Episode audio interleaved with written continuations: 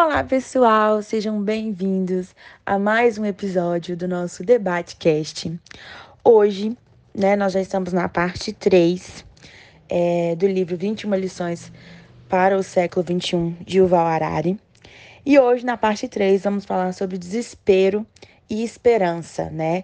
Vamos falar sobre mais cinco lições que serão sobre o terrorismo, a guerra, a humildade, Deus e também sobre o secularismo. Então, você que está aí, não saia, acompanhe a gente até o final, que o conteúdo está muito bacana. As lições de hoje são imperdíveis, então bora lá. E para começar hoje o nosso debate aqui com os nossos convidados de sempre, eu vou abrir é, o debate de hoje falando um pouco sobre a lição do terrorismo, né? É, os terrorismo, eles, os terroristas, né, são mestres no controle da mente. E na definição literal de terrorismo, entende-se que é uma estratégia militar que espera mudar a situação política pelo medo mais do que por danos materiais.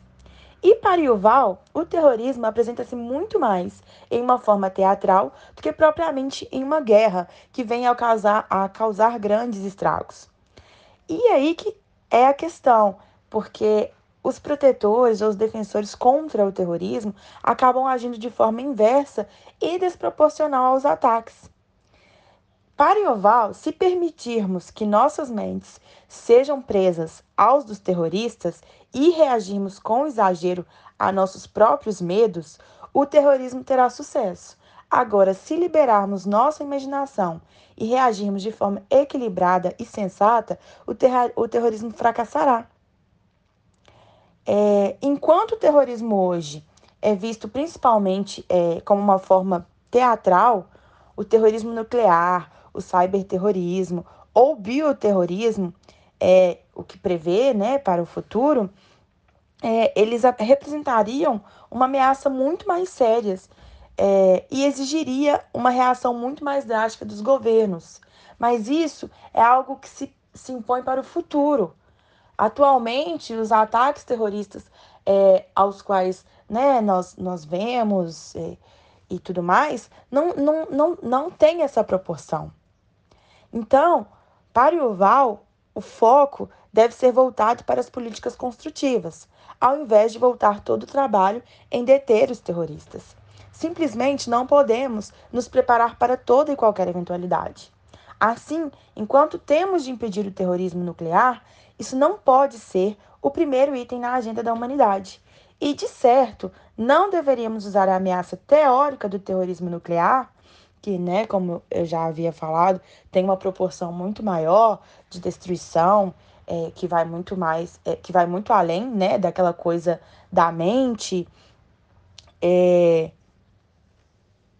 Então, é, é, é, não podemos usar isso, essa teoria futura, para justificar uma reação exagerada ao terrorismo convencional, que é o que nós vemos e, e talvez até viva hoje em dia.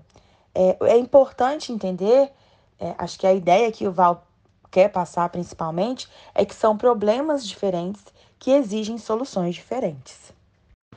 Pois bem, nessa parte que o Yuval dedica sobre o tema guerra, ele procura esclarecer, né?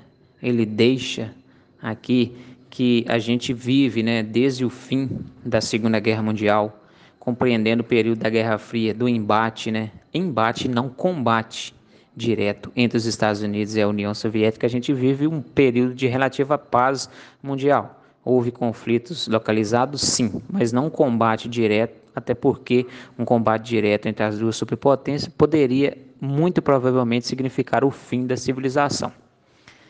É, né? E ele esclarece que antes do, da, da Segunda Guerra Mundial, principalmente, é, a guerra trazia grandes vantagens né, para os países vencedores, principalmente para as elites, porque até aquele momento, um país vencedor sobre o outro, é, era possível que esse país né, tomasse não só os recursos naturais do outro, como toda a sua infraestrutura. A gente pode lembrar, por exemplo, quando a Alemanha, né, perdedora da Segunda Guerra, ela foi dividida entre os quatro vencedores, União Soviética, Estados Unidos, França e Grã-Bretanha. hoje as guerras não são mais lucrativas porque, de certa forma, os países, né, a riqueza dos países são, de certa forma, digitais. É, a exemplo, vamos dar um exemplo da, das maiores empresas do mundo, né? Um país que, na hipótese de vencer os Estados Unidos, por exemplo, e ele vai tomar a Apple, a Microsoft, por exemplo, que são empresas de um valor é, incontável, mas que não é possível você não é possível você vencer é, e, e, e, tomar essas empresas, por exemplo, carregando-as em caminhões, é o que ele diz, né? Porque são empresas que têm quase toda a sua riqueza de forma digital, né? Está no, no universo da internet, digamos assim. Outro ponto que o Yuval esclarece é que a guerra seria hoje um suicídio em massa, porque é, tem países hoje, né, diversos países no mundo hoje que têm acesso à tecnologia de, de armamento nuclear. E quando você ataca um país que tem armas nucleares, é um suicídio em massa, porque esse país vai tem o poder de, de retaliar tanto quanto ou até mais forte do que o seu poder de ataque, né? Dizimando então cidades e até mesmo né, países inteiros, nada ao poder é, catastrófico que tem as armas nucleares. Então, é isso que o Yuval deixa para nós nesse tema de guerra. Então, eu vou passar a palavra para o nosso colega para falar do próximo tema. Olá, meu nome é Fernanda e hoje eu vou falar sobre a humildade que é um dos itens que nos fala o livro do Yuval Harari. É, a humildade, né, é, ela vem nos falar que nós não somos donos da verdade, principalmente porque não existe uma única verdade. É, logo, deixamos nossas arrogâncias de lado, demonstraremos um pouco mais de humildade frente aos desafios que a vida está colocando no nosso caminho. Então, a gente, né, o Yuval ele fala no ponto que é o que nós estamos passando hoje, que é a questão da Covid, né, que ela não escolhe cor, ela não escolhe raça, ela não escolhe religião, é, ela não escolhe idade, né, é, mostrando, né, que todos nós somos vulneráveis e que estamos aí, né, é, para o que pode acontecer, que não somos melhores nem piores, né? Que somos todos iguais, mas diferentes ao mesmo tempo. E que, que a Terra é diversificada e ela é feita, né? É, justamente pela diversidade. É o que compõe é, o nosso planeta. Então, que vale a pena respeitar, é, que temos que respeitar, conviver em harmonia, né? É, que nossas crenças não são melhores ou piores que aquelas processadas pelos nossos vizinhos. E esse erro ele foi cometido tantas vezes por diferentes povos em diferentes épocas que a essa altura a lição já deveria ter sido aprendida, mas parece que ainda temos um longo caminho pela frente no, no quesito aprendizagem. Então fica aí essa mensagem, né, para que a gente possa cada vez ter mais empatia pelo outro olhar para as pessoas e fazer e agir é, com outras pessoas é, como gostaríamos que agisse com, com nós mesmos. Boa noite, galera. Meu nome é Raul e eu vou falar sobre a visão de Yuval sobre Deus. Para ele, as pessoas usam Deus para explicar coisas que a ciência ainda não, não conseguiu explicar e tenta conduzir o comportamento de outras pessoas de acordo com a religião. E visto que as pessoas utilizam de Deus para criar regras de comportamento humano, o autor atribui a essa entidade religiosa que é Deus, ele atribui o nome de legislador humano, mundano, perdão, legislador mundano. Ele faz esse paralelo, né? E no livro, o autor esclarece que a Bíblia e outros livros sagrados são histórias inventadas por homens para legitimar um comportamento daquela época. E também ele faz o, o, o comparativo dos mandamentos bíblicos com os comportamentos humanos e agora, e explica aquele não usarás o nome de Deus em vão, alguma coisa assim, que ele explica esse mandamento no livro e fala que não é para a gente não falar em Deus, não é proibido falar em Deus, é para a gente não usar o nome de Deus em benefício próprio. Ele fala lá que se a gente fosse mais devoto desse mandamento, a gente, a religião hoje seria muito mais promissora do que ela é. E a fé já foi importante para várias ordens sociais, já foi importante. E o autor mostra que a mesma religião que incita o ódio e a intolerância em algumas pessoas é a mesma religião que inspira o amor e a compaixão em outras, como é o caso lá do reverendo que abraçou a causa LGBT na Califórnia. Ele viu que os gays ali estavam sofrendo, os LGBT estavam sofrendo só por ter uma orientação sexual diferente das outras pessoas, e ele resolveu abraçar essa causa, porque as pessoas não merecem sofrer só porque tem uma orientação diferente das outras e ele preferia, ele sabia que de acordo com a Bíblia isso é errado, mas preferiu ignorar isso e seguir a compaixão que Cristo ensinou para ele. Dando continuidade aqui, ele fala sobre a moralidade. Ele fala que a moralidade independe da fé. Para agir moralmente, a gente não precisa acreditar em nenhuma narrativa bíblica ou ter nenhuma religião.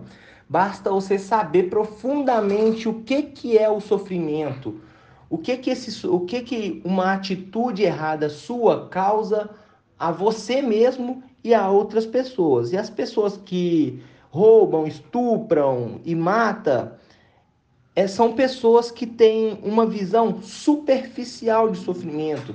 Ela não entende o sofrimento que ela está causando em outra pessoa e o sofrimento que ela está causando a si mesma. Porque antes de uma pessoa ter um, um comportamento violento, essa pessoa já está com, com, com a violência dentro dela, ela já tem pensamentos violentos. Antes de cometer, antes de colocar isso em prática, ela já está corrompida dentro da cabeça dela. E ela precisa entender aquilo para que ela é, naturalmente não se corrompa novamente. Boa noite, galera. Dando continuidade no nosso podcast aí, vou falar um pouco sobre secularismo. O Harari, no livro dele, ele define o secularismo como a negação à religião. É, segundo ele, o mundo secular, ele, ele parece aquele mundo oco, amoral. Segundo ele, parece uma caixa vazia, na verdade, né? Esperando ser preenchido por algo. É, o Harari lembra que líderes religiosos, frequentemente, eles é, impõe a seus seguidores que eles aceitam isso ou aquilo como determinada de verdade absoluta, né? Em contraste a isso, segundo Arari, as pessoas é, que se definem como seculares, elas sentem-se confortáveis com, com múltiplas identidades. Elas se dão bem com, com qualquer tipo de religião, cristão, muçulmano, católico. É, segundo ele, é, você pode seguir qualquer religião, né, ser muçulmano, cristão, católico, e mesmo assim continuar sendo membro de uma sociedade secular, é, desde que você adote o código ético secular, né? Esse código ético ele cultua os valores como liberdade, compaixão, igualdade, coragem. É, segundo ele, é, o ideal secular mais importante é com a verdade. É, ele se baseia em observância e evidência e não apenas na fé. É, outro, outro ponto que o, que o Arari menciona é que seculares não santificam nenhum grupo. Eles não têm nenhuma nenhum nenhum ideal ali que seja seja absoluto para eles. Não tem tipo um líder que, que diz o que é certo e errado para eles. É, outro compromisso básico também das pessoas seculares é com a compaixão. É, falando um pouco sobre os problemas que o Harari menciona, é, principal problema do secularismo é que eles colocam o parâmetro ético numa posição muito alta. E a maioria das pessoas não consegue cumprir esse código, né, que é tão exigente. É, ele termina fazendo uma crítica ao movimento secular, né, que que também diz que com essa visão de mundo deles eles estão hipnotizando bilhões de pessoas, né, com promessas que, que com essa visão é, é, vai aperfeiçoar a humanidade, que é necessário utilizar recursos do planeta para, para o bem da humanidade, etc. E, e segundo Arari, esse, essa visão pode trazer diversos problemas também para a sociedade, né? Aí finaliza o livro é, dizendo que não, não confia em dogmas nenhum, né? Nem de nenhuma ideologia, de nenhuma religião, em nada e que e finaliza o livro dizendo que confia mais nas pessoas que admitem a ignorância, né? E não em pessoas que que têm o monopólio da verdade. Então é isso, pessoal. Ficamos por aqui é, no nosso terceiro episódio, né? Espero que todos tenham gostado que deixem muitos likes e compartilhem o nosso episódio aí com os amigos de vocês. E até a próxima!